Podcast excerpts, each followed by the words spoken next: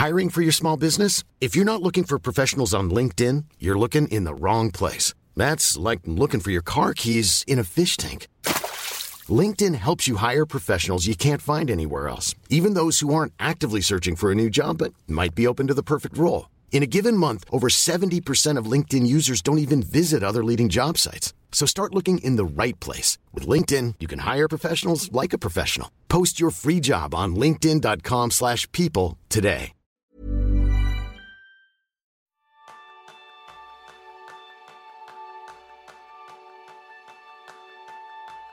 Seguramente ya has oído hablar de ello. La inteligencia artificial ya está presente y las máquinas están realizando tareas que antes solo los profesionales podían llevar a cabo. ¿Estás preparado para esta nueva revolución? Pues ese es el tema principal del programa de esta semana, donde aprenderás cómo anticiparte para un futuro en que trabajas con la inteligencia artificial. Bienvenidos a un nuevo episodio de Kenso, el podcast donde descubrirás cómo vivir la efectividad para ser más feliz. Soy Quique Gonzalo, aprendiz en no dejarme llevar por el tsunami de la inteligencia artificial.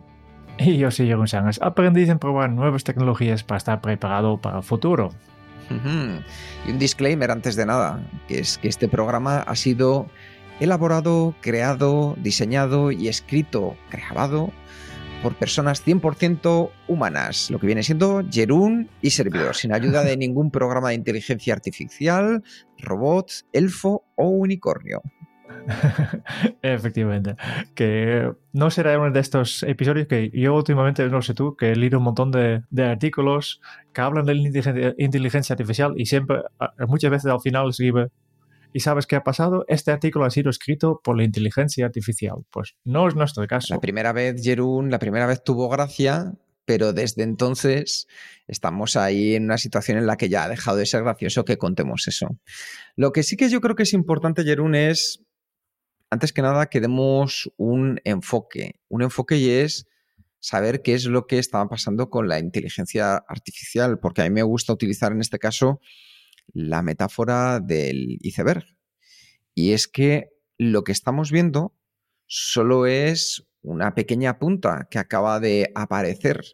Estamos rascando simplemente la superficie de a lo que podemos llegar. Es algo que probablemente si escuchas este episodio dentro de seis meses, ya no te digo dentro de un año, dentro de dos años, pues muchas cosas habrán quedado desfasadas o equívocas acertadas. Lo que yo creo que sí que es importante es que nos sintamos relativamente cómodos, preparados y en ese proceso de anticiparnos a saber qué es lo que puede venir.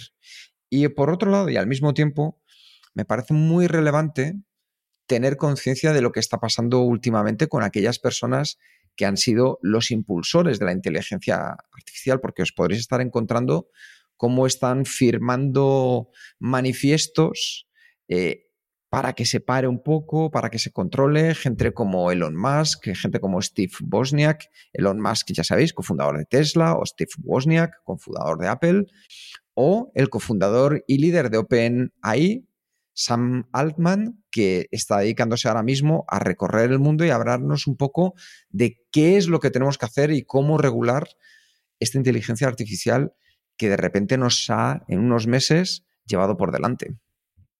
Esto yo creo que es algo de muy de, nivel elevado y como siempre en Kenzo nos llevamos con los pies en, tierra, ¿no? Vamos a mirar cómo los aplican. ¿no? Que si inteligencia artificial es peligroso o no, o cómo debería funcionar y legislación, pues esto no, no dedicamos, esto, en, este podcast no dedicamos estos temas de legales y, y éticas, ¿no? Cuando, cuando estaba pensando en la inteligencia artificial, yo tenía, tenía un déjà vu y me acordaba en mi época cuando estaba estudiando por los que no sabéis, yo soy licenciado en química y justo cuando estaba estudiando salía una nueva profesión que en holandés se llamaba automatisering, que se refiere al, arte de automatizar tareas con ordenadores, que hoy en día conocemos con las tecnologías de información y comunicación, ¿no? los TIC. Y yo, yo pensaba, esto sería fantástico porque va a cambiar nuestra forma de trabajar y nuestra vida por completo, y lo hizo, pero mi imagen era de, de, vale, pues si los ordenadores y las máquinas van a hacer nuestro trabajo, pues nosotros como humanos vamos a trabajar mucho menos, porque si una parte de lo que hacemos ahora hacen las máquinas y, claramente hoy en día ya sabemos que este, este no ha pasado. Y ahora estamos delante de una nueva revolución, eh, yo creo que inteligencia artificial, y, tengo otra vez la misma sensación, pero ahora estoy más, más prudente. Yo creo que sí, que va, va a cambiar nuestro, nuestro trabajo, nuestra forma de vivir, seguramente nos afectará en muchos, muchos casos, pero no creo que vamos a trabajar menos. no creo que vamos a trabajar menos. Vamos a trabajar de forma diferente, yo creo. Yo creo que son un poco los dos temas que me, gustaría tratar hoy, ¿no? Primero, ¿qué podemos hacer con, con la inteligencia artificial ahora mismo? ¿Y qué podemos hacer para prepararnos para este trabajo de futuro en que vamos a, convivir con, con, esta tecnología, aunque no sabemos exactamente cómo? Yo creo que antes que nada es importante saber exactamente qué es la inteligencia artificial y hablamos de un campo de estudio enfocado en desarrollar sistemas y programas que sean capaces de realizar tareas que normalmente requieran de la inteligencia humana. Y lo que busca es emular, este yo creo que este verbo es muy importante, emular determinadas habilidades cognitivas y de razonamiento que se asocian a nosotros, a los seres humanos, como el aprendizaje, la resolución de problemas, el reconocimiento a la voz, la toma de decisiones. Y a partir de ahí existen diferentes enfoques y técnicas dentro de la propia inteligencia artificial, como el aprendizaje automático, también conocido como machine learning, que nos permite, permite a los sistemas aprender de los datos y mejorar su rendimiento con la experiencia y, por otro lado, por ejemplo, el aprendizaje profundo, el deep learning, que utiliza redes neuronales artificiales para procesar y analizar grandes cantidades de información. Así que, como vemos, se puede aplicar a muchas áreas, medicina, eh, automóviles, el procesamiento de nuestro propio lenguaje y nosotros hoy nos vamos a centrar en la efectividad. Pero Jerún, hablando de esta parte técnica, Sí. ¿Existe o no existe inteligencia artificial? Por lo que sabemos, no.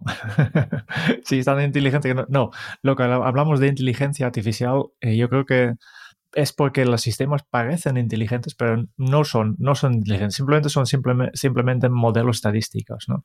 Eh, siempre me viene a la cabeza cuando hablamos de este tema de la frase de Arthur C. Clarke que dice cualquier tecnología lo suficientemente avanzada es indistinguible de la magia.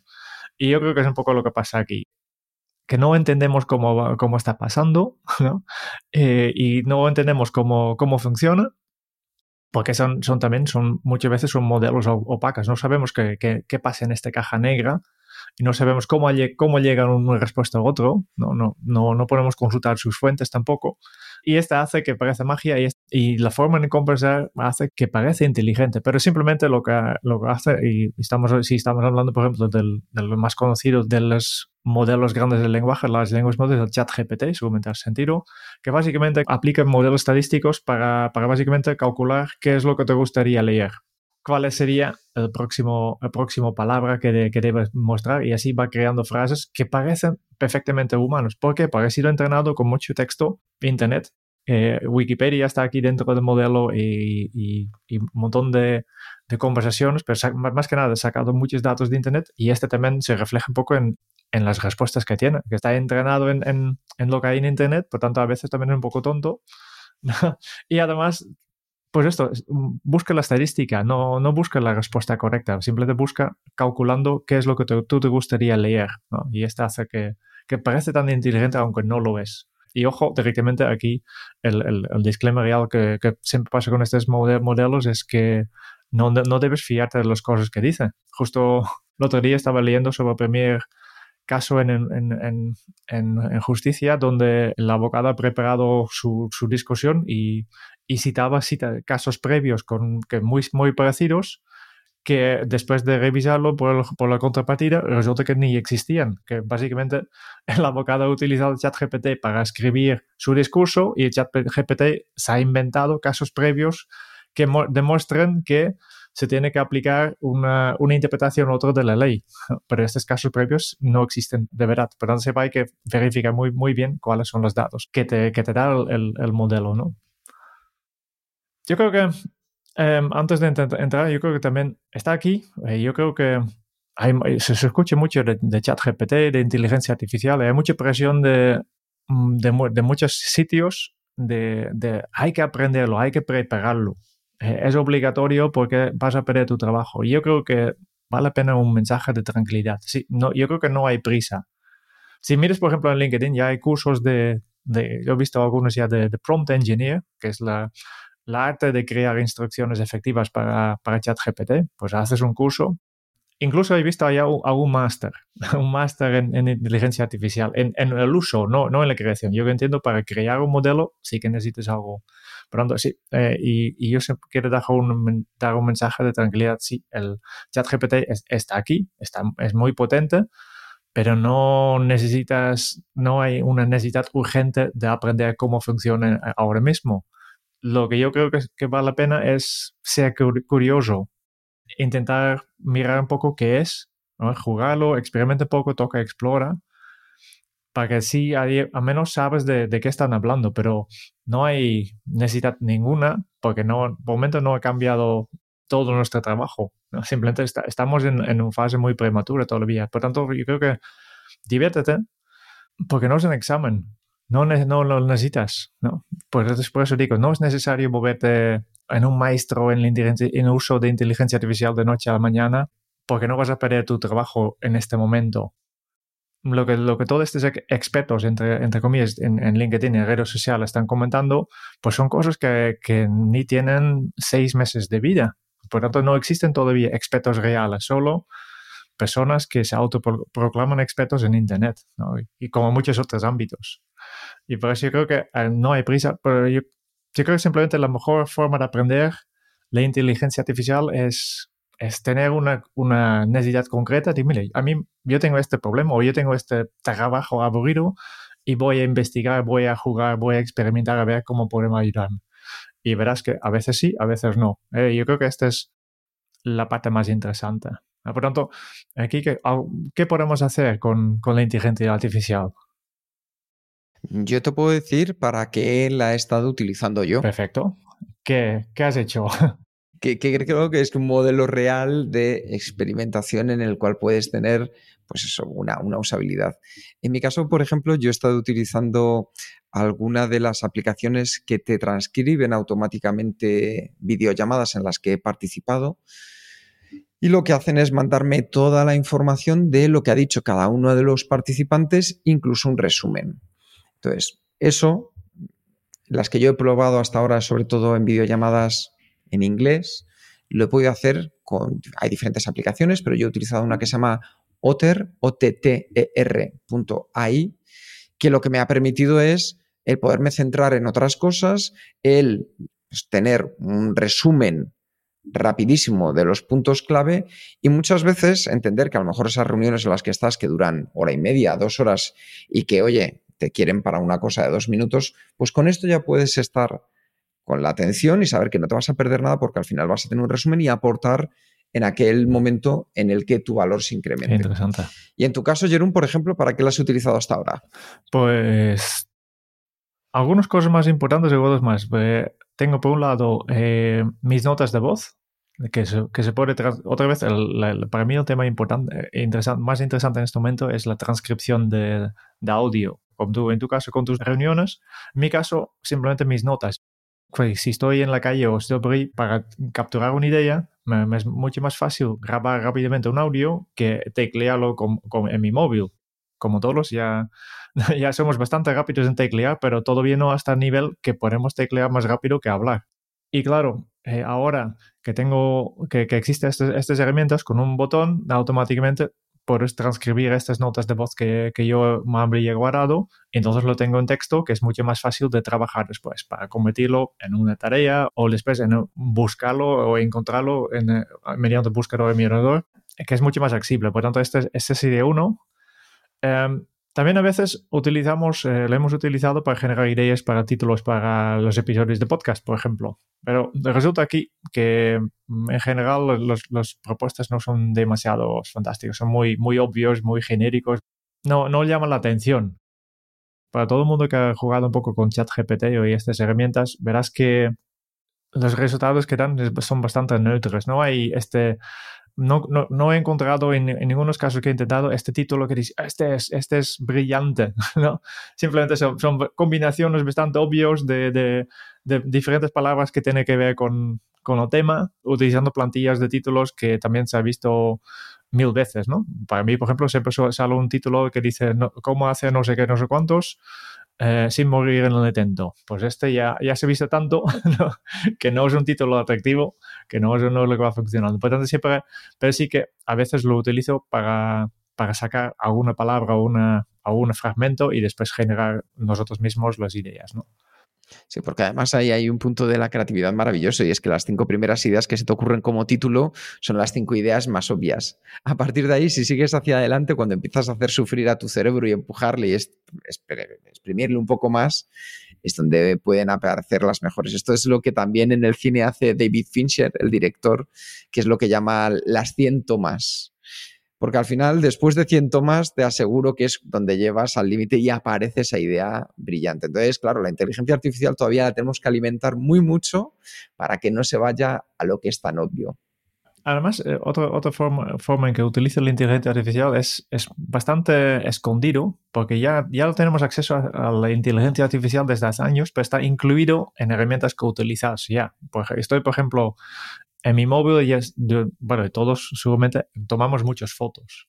Y cada vez más, esta aplicación de fotos que tenemos en móvil tiene un buscador que es más potente. Ahora puedes buscar por, por una, una, taza de, de, café, por ejemplo, y te salen todas las fotos con taza de café. ¿Cómo sabe cuáles son las fotos que contienen taza de café? Porque ha analizado utilizando eh, estas redes neuronales y, y, la inteligencia artificial. ¿no? Por tanto, ya está incorporado. Yo creo que aquí es donde es más invisible, pero nos impacta más. ¿no? Otra, otra función, en los últimos años, los sistemas operativos de móviles eh, han añadido la función de simplemente poder seleccionar y copiar un texto en un foto. Si tú haces una foto y sale un texto en, la foto, tú puedes copiar el texto de ahí y pegarlo en otro documento, por ejemplo. También, por ejemplo, en la edición de fotos, si vuelvo a hablar de fotos, ¿no? por ejemplo, yo utilizo una aplicación que se llama Pixelmator y tiene un botón que automáticamente, cuando hay una foto de una persona, este botón elimina todo, todo el fondo y quiere solo la persona. Y esto nos va, por ejemplo, de maravilla cuando generamos las carátulas para, para episodios de podcast. ¿no?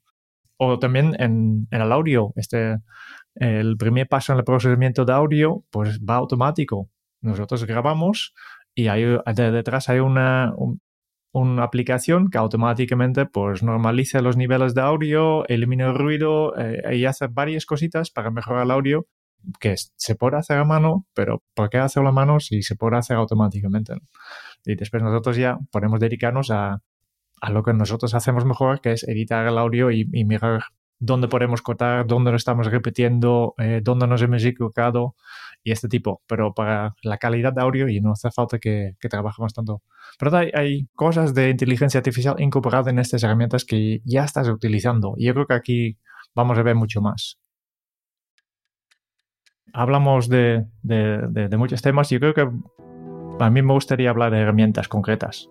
Hay una que, que estaba probando que se llama POE, P-O-E, que es básicamente una colección de bots de, de, inteligencia artificial, que está aquí el chat GPT en sus dos versiones, 3.5 y 4, sí.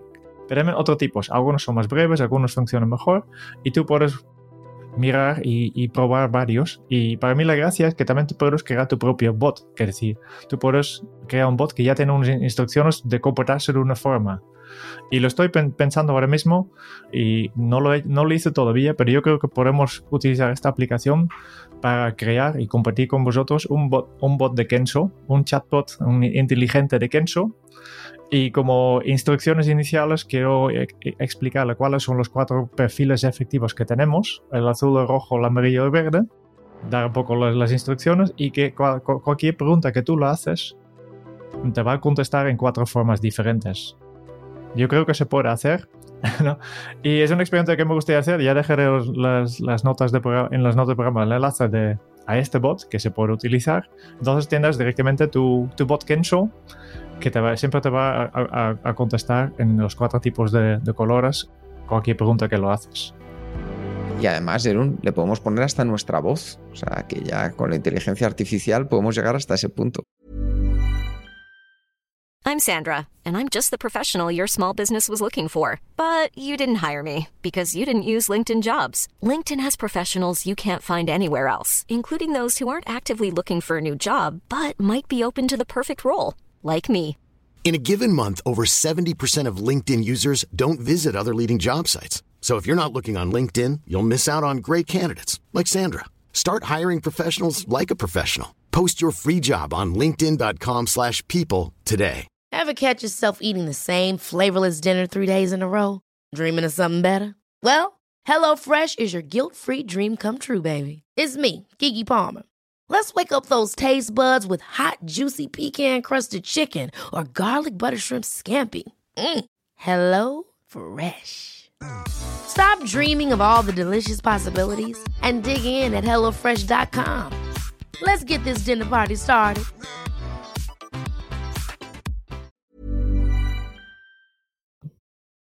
Otras herramientas también que hemos estado ya reseñando en los capítulos de Kenzo han sido, por ejemplo, Canary Mail, que es un correo electrónico, una aplicación de correo electrónico que ya utiliza la inteligencia artificial. Esto lo reseñábamos en el episodio 255. ¿Y qué es lo que hace Canary Mail? Pues te da la opción ya de, conociendo tu estilo, cómo sueles escribir, prepararte, por ejemplo, borradores de un correo electrónico para que luego tú los revises y los mandes. Pues, por ejemplo, dices, oye, quiero felicitar a Jerún por el gran trabajo que ha realizado esta semana en un curso. Tú pones eso y automáticamente con toda la información que él tiene, te redacta un borrador que puedes enviar. Pero no solo eso, sino que también te ayuda a priorizar y decidir cuáles son los correos que deberías leer en primer lugar, porque yo entiendo que tu bandeja de entrada probablemente no tenga 10 correos, porque si tienes 10 correos es fácil que de un vistazo tu intuición te lleve a decidir cuál es el prioritario. Si como la mayoría de los seres humanos está a rebosar, entonces Canary Mail te puede ayudar. También hay otra aplicación que vimos en el episodio 251, que es una aplicación de lista de tareas que se llama MEM. Y de hecho yo MEM la he estado utilizando durante un tiempo para probarla. ¿Qué es lo que hace MEM? Algo muy parecido a Canary Mail, pero con tus tareas. Va conociendo cuáles son tus hábitos, tus formas de trabajar, dónde se encuentran tus picos de energía y te va decidiendo y priorizando aquellas tareas que es el momento correcto ahora para llevarlas a cabo. Desde luego, en ambos casos tienes la oportunidad de ser tú, porque yo creo que esto es lo fundamental, quien al final decida qué es lo que hace. Porque no olvides que por mucha inteligencia artificial que sea, hay una inteligencia artificial, y no tan artificial, sino más bien humana, superior, que es la tuya. Entonces recuerda que la inteligencia artificial es un buen recurso, pero la diferencia la marcan tus hábitos. Si tú has mencionado dos herramientas, yo voy a mencionar dos otros. Una es My Movie con M-A-I. Ya te dejamos el enlace en las notas del programa, que es una inteligencia artificial se ha hecho especialmente para recomendarte películas para ver. Y este es lo que antes hicimos siempre, o todavía mucha gente hace con Netflix. Netflix antes, cuando no era tan, tan grande, tenía en su pantalla principal eh, una selección de películas elegido específicamente para ti basándose en tus gustos. Depende de lo que ya, te, ya has visto, pues te va te, iba proponiendo una, una, película a otro. Lo que, no sé si has notado lo mismo. Últimamente Netflix me, me recomienda cada vez más cosas que ellos quieren que yo vendo, que, que yo miro más que nada sus propias series, sus propias películas, ¿no? Y no tanto las cosas que a mí me gustan. Por tanto, como alternativa eh, independiente, My Movie, que tú puedes aquí explicar cuáles son las películas que te gustan y te va sugiriendo eh, películas nuevas. Ese sería uno. Y otra herramienta interesante que es Extrapolate, que lo que hace es que tú puedes aquí subir una foto de tuyo o de una persona que conoces y te va a generar fotos que te muestran cómo se verá esta persona en los próximos años. Te hace artificialmente mayor. ¿Y cuál es el uso de esto? Pues hay una, un, estudios científicos que, que cuando tú has visto una foto de tú mismo en el futuro, conectas mejor con tu yo del futuro. Y esta nos ayuda a, silenciar este, este, famoso mono que tenemos dentro y tomar mejores decisiones, porque ya tienes una imagen de esta este persona del futuro para que estás decidiendo algo. Por tanto, tener, presente este, esta foto de tu yo del futuro hace que tú en, la toma de decisiones tengas más en cuenta las consecuencias a largo plazo y, vas a tomar mejores decisiones. Por esto vale la pena pues, jugar con Extrapolate para hacer esto. Bueno, Jeruni, ¿cómo salió tu foto? Ay, eh, asusta un poco. asusta un poco, pero sí, sí, para verme tan mayor. ¿Te asusta en qué sentido? En, los cambios en físico, que, uy, eh, porque es, eh, es, bastante realista. y, y la, primera, al menos mi primera reacción fue que, ¿qué ha pasado conmigo? Jerón, guárdate esa foto porque dentro de 20, 30 años, cuando sigamos con el podcast, porque ahí estaremos, sacaremos esta foto. Y a ver si al final concuerda con cómo eres. Yo hay dos aplicaciones que también me gusta recomendar porque son aplicaciones que, que utilizo. Y una es Crisp. Crisp me viene fenomenal porque lo que hace es mejorar la voz, la claridad de voz cuando estoy en videollamadas. Hace transcripciones de la voz también, pero sobre todo, una cosa que es maravillosa es su capacidad de eliminar ruidos de fondo. Y claro, servidor que tiene un bebé de dos meses y una perra que cada vez que llaman a la puerta ladra como si no hubiera mañana, pues ya os podéis imaginar lo bien que me viene que nos escuchen cuando estamos, por ejemplo, como ahora mismo, grabando un podcast. Esa es una aplicación que os recomiendo si tenéis esta necesidad. O, por ejemplo, Upscale, que, bueno, todos tenemos fotos un poquito antiguas en formato digital. Pues Upscale lo que te permite es incrementar la resolución de esa foto sin que sea pixelada. Entonces, como veis, tenemos la inteligencia artificial que la podemos utilizar no solo para temas efectivos, sino también, como dice Jerún, para otros temas que nos lleven a, otros lugares. Por cierto, yo puedo confirmar que este de CRISP funciona porque aquí que en las últimas semanas varias veces me has preguntado, ¿escuches al bebé? ¿Escuches al bebé? Y no, no, yo no siento nada en fondo, por tanto, ha eliminado perfectamente el sonido de tu bebé, de tu hijo, del audio, por tanto, este funciona. Em, solo una recomendación más que no he probado, pero yo creo que sí que vale la pena mencionarlo, el GitHub Copilot, que es básicamente un asistente a programar aplicaciones. Y es programador, por eso es la razón porque no he probado, porque yo no soy programador, pero para los que son programadores, yo a mí me han explicado amigos que tengo que, es algo fantástico. Es un poco como tener una alumna de prácticas, eh, para decirlo así, que, que sabe programar, pero hay que revisarlo, ¿no? Y, y funciona, pues según ellos, perfectamente para tener esta primer, primera versión de rápida de una aplicación que más o menos funciona bien y desde entonces tú puedes aplicar aquí tus conocimientos de programación real para, para mejorarlo. Esta es la última recomendación que tenemos. Pues yo creo que no. Creo que vamos a tener una recomendación más, ¿no, Jerún? Sí, nos toca un recurso. ¿Qué recurso podemos recomendar?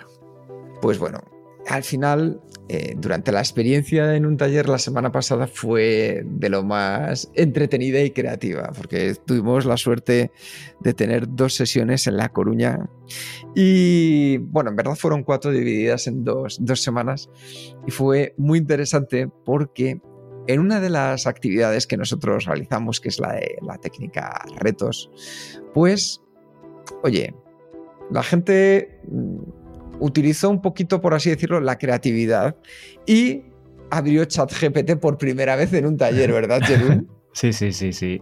Pero había un equipo efectivamente que, que han hecho el ejercicio de planificar un proyecto. Si no sabes qué, qué es la técnica de retos, le hemos tratado en, varios episodios. Ya dejamos en, en, eh, en las notas del programa un, episodio que puede explicar exactamente qué va. Pero es una técnica de planificar proyectos y objetivos, ¿no?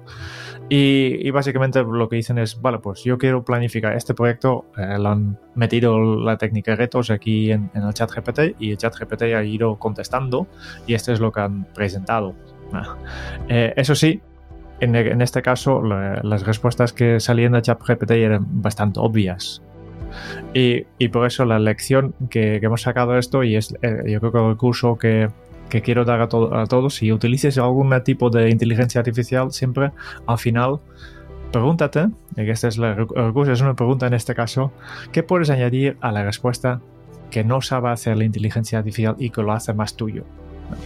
Yo creo que esta es la pregunta clave para, para siempre hacerlo un poco más tuyo. Igual que hemos explicado con el GitHub Copilot, ¿no? que es un, un alumno de prácticas, yo, yo veo, por momento los veo así, ¿no? Y siempre hay que pensar, ¿cómo puedo hacerlo mío esta respuesta? Porque en ChatGPT muchas respuestas, muchas de las cosas que explica están bastante genéricos, bastante obvios, porque coge un poco lo más probable y en otras palabras lo, lo más comentado ya y, y, no saca este, estas ideas realmente del, de los límites de conocimiento, ¿no? que no, poca, poca gente sabe, pero muchas veces no llegas aquí, pero hay que pensar, ¿qué puedo añadir yo para hacerlo más humano, para hacerlo más mío?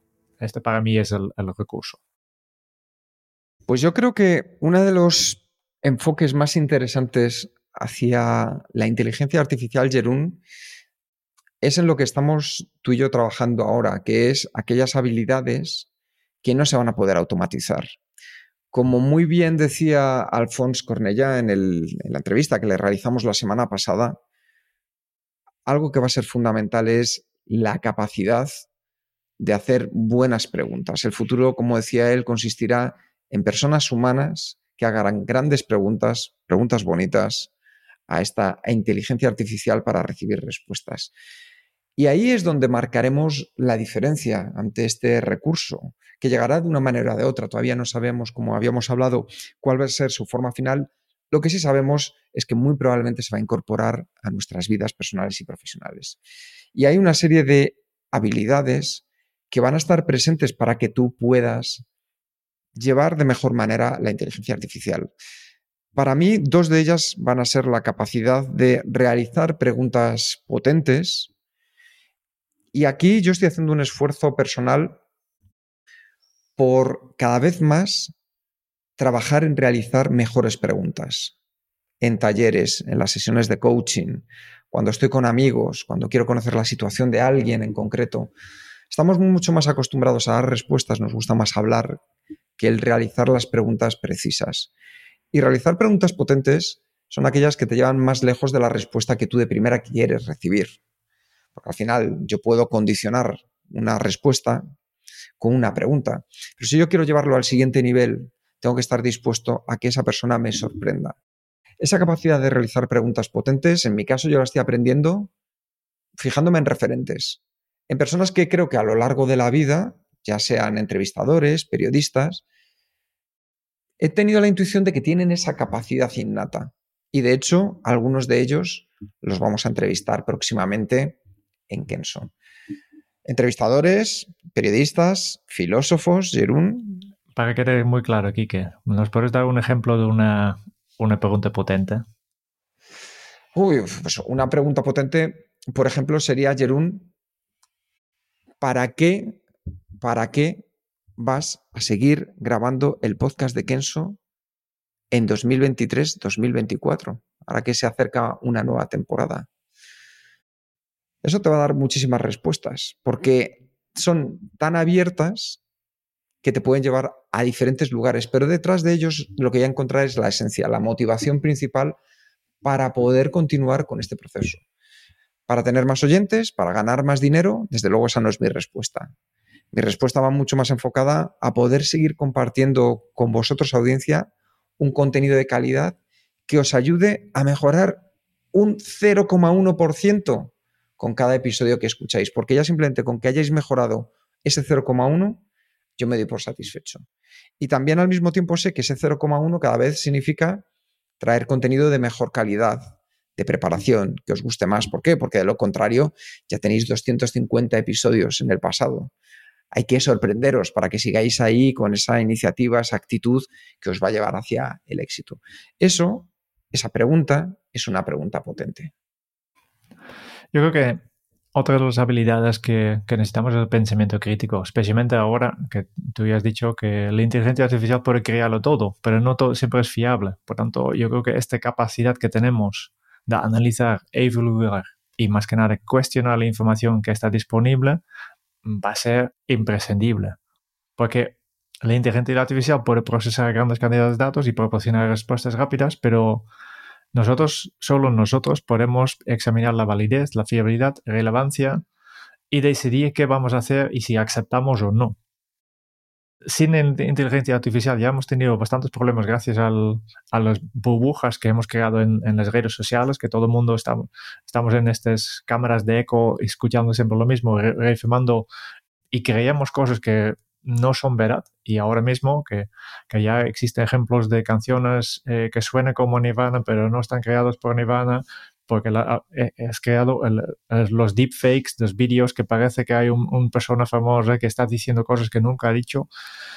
Justo por esto yo creo que es tan importante que desarrollamos este, este pensamiento crítico para decir, hey, yo no me creo todo lo que, lo que veo, yo no, no me lo creo directamente todo lo que me están diciendo voy a analizarlo, voy a reflexionar antes de aceptar algo por hecho. Y yo creo que vincular con esto también la, la, flexibilidad, porque es bastante probable que nos equivocamos, que, que, cuando recibimos nueva información, pues por ver, podemos cambiar de punto de vista. Y este yo creo que es otro, otro de las habilidades más humanas, que es, vale, pues hoy digo que las cosas son de esta forma y mañana tal vez lo veo diferente porque estoy aprendiendo, estoy recibiendo nuevas cosas y, me estoy adaptando a, a cómo van, van, cambiando las cosas. Desde luego, Jairun, y unido con eso, yo creo que hay algo que va a ser fundamental, porque en toda balanza, si yo quito peso de un lado y se lo pongo al otro, al final las cosas se van compensando o descompensando. Y en este caso, de manera muy clara, lo que podemos ver es que si vamos a trabajar más con la tecnología, probablemente perdamos las capacidades sociales, esa habilidad que nos ayuda a conectar con los demás. Por lo tanto, más que nunca, la empatía, la asertividad van a ser fundamentales.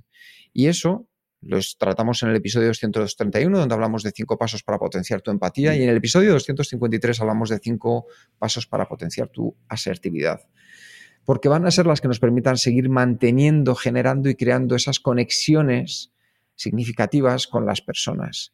El comprender y responder a las necesidades de los demás y que nos ayude además a colaborar de manera efectiva. Y esas conexiones humanas, yo digo, Jerún, de hecho, tú me has escuchado muchas veces durante los talleres, ¿qué es lo que va a marcar a los líderes del futuro? Porque va a ser lo que presenta un valor añadido que cada vez menos personas hayan trabajado. Esa capacidad de concentración, de atención, de centrarse en las personas. Ejemplos como puede ir desde no solo el liderazgo, sino también la educación. Yo sé que nos escuchan muchos profesores de institutos, colegios, universidad, la terapia, va a ser otro lugar donde esas habilidades sociales cada vez necesitemos más sentirnos escuchados. Así que sigamos trabajando en estos puntos? Yo creo que tiene mucho que ver con lo que estamos haciendo nosotros, ¿no? Eh, tenemos un podcast, ¿no? Eh, justo el otro día estaba, no, alguien nos pregunta, ¿por qué habéis hecho, creado un podcast al lanzar a Kenso? Digo, bueno, pues mira, eh, es para expresar justo estos valores de cercanía que tenemos nosotros, del, del, del, del, importante de las personas, y lo podemos poner por escrito, pero yo creo que si, si nos vas escuchando es mucho más real. ¿no? Y nos ayuda en podcast porque a, a cambio un vídeo, un vídeo mires en la pantalla y lo escuches por altavoz, pero la mayoría de nuestros oyentes utilizan cascos para escucharnos y estamos dentro de su cabeza. pues más humano, más cercano no puede ser. ¿no?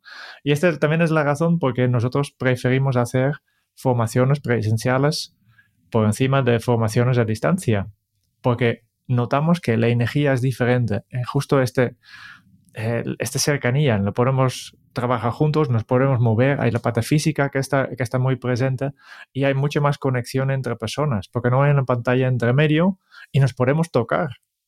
Nos podemos dar, dar mano con una cosa tan sencillo que ya genera mucha más energía de cualquier cosa que se pueda hacer a distancia. Y notamos que, que somos capaces de tener un, un impacto mucho más grande en, en presencial de, de lo, que, lo que podemos conseguir a distancia. De hecho, una cosa maravillosa que nos ha sucedido es que eh, en esta semana tuvimos tres talleres en dos empresas distintas y en las dos nos encontramos con personas que eran oyentes. Y al final del taller les preguntamos, bueno, tú que nos habías escuchado de antemano, ahora que nos has visto en persona, y nos decía Carlos y José Luis, nos decían, no, no, es que sois a lo que sonáis.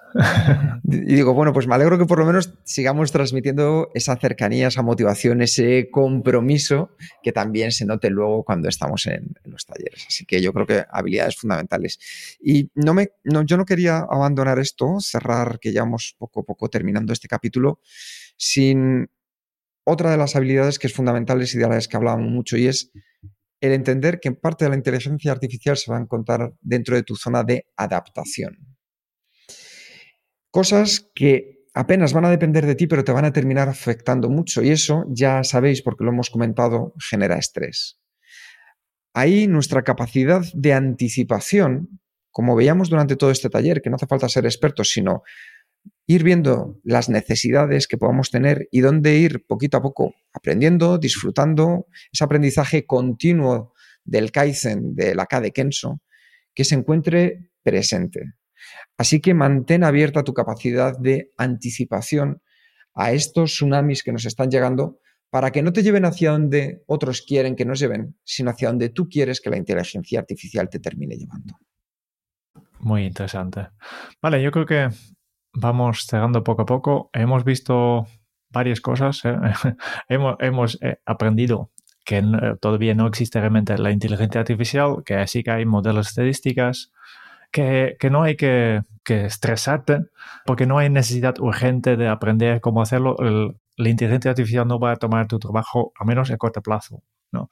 Lo que hay que hacer es ser curioso, probarlo, eh, utilizarlo.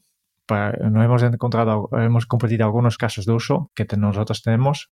Eh, por ejemplo, transcribir eh, reuniones, transcribir notas de voz. Hemos visto varias herramientas, diferentes cosas, pero más que nada hemos visto que es la parte humana de, cuáles son las cosas que no se pueden reemplazar y que, cuáles son las habilidades que yo creo que son imprescindibles para convivir con esta inteligencia artificial, ¿no? Eh, hacerte preguntas potentes de ser creativo, el pensamiento crítico, ser flexible, la conexión social, la inteligencia emocional, etcétera, etcétera.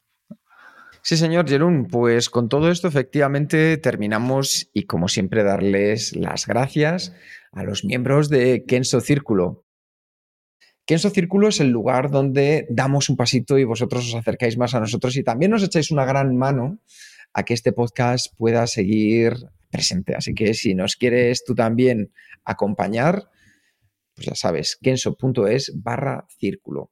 A cambio, pues ya sabes, reseñas cada mes de un libro que sabemos que marca la diferencia en la efectividad, concursos donde vamos regalando aplicaciones, acceso a aplicaciones, libros y el cariño enorme tanto de Jerún como mío. Así que ya sabéis, importantísimo que en su punto es barra círculo que nos echáis esa gran mano. Hoy un saludo muy especial para Ferran Pelis Quinjoan y Marta Zabaleta por haberos unidos, haberos unido aquí en su círculo. Muchas gracias por escuchar el podcast de Kenso. Si te ha gustado, te agradeceríamos que te suscribas al podcast, lo compartas en tus redes sociales o dejes tu reseña de 5 estrellas para ayudarnos a llegar a más oyentes. Y si quieres conocer más sobre Kenso y cómo podemos acompañarte a ti, tu equipo o tu organización en el camino hacia la efectividad personal, puedes visitar nuestra web kenso.es. Te esperamos la semana que viene en el próximo episodio del podcast de Kenso donde Kike y Jerún buscarán más pistas sobre cómo vivir la efectividad para ser más feliz. Y hasta entonces, ahora es un buen momento para poner en práctica un nuevo hábito Kenso. Sé más inteligente que la inteligencia artificial. Nos escuchamos pronto. Chao.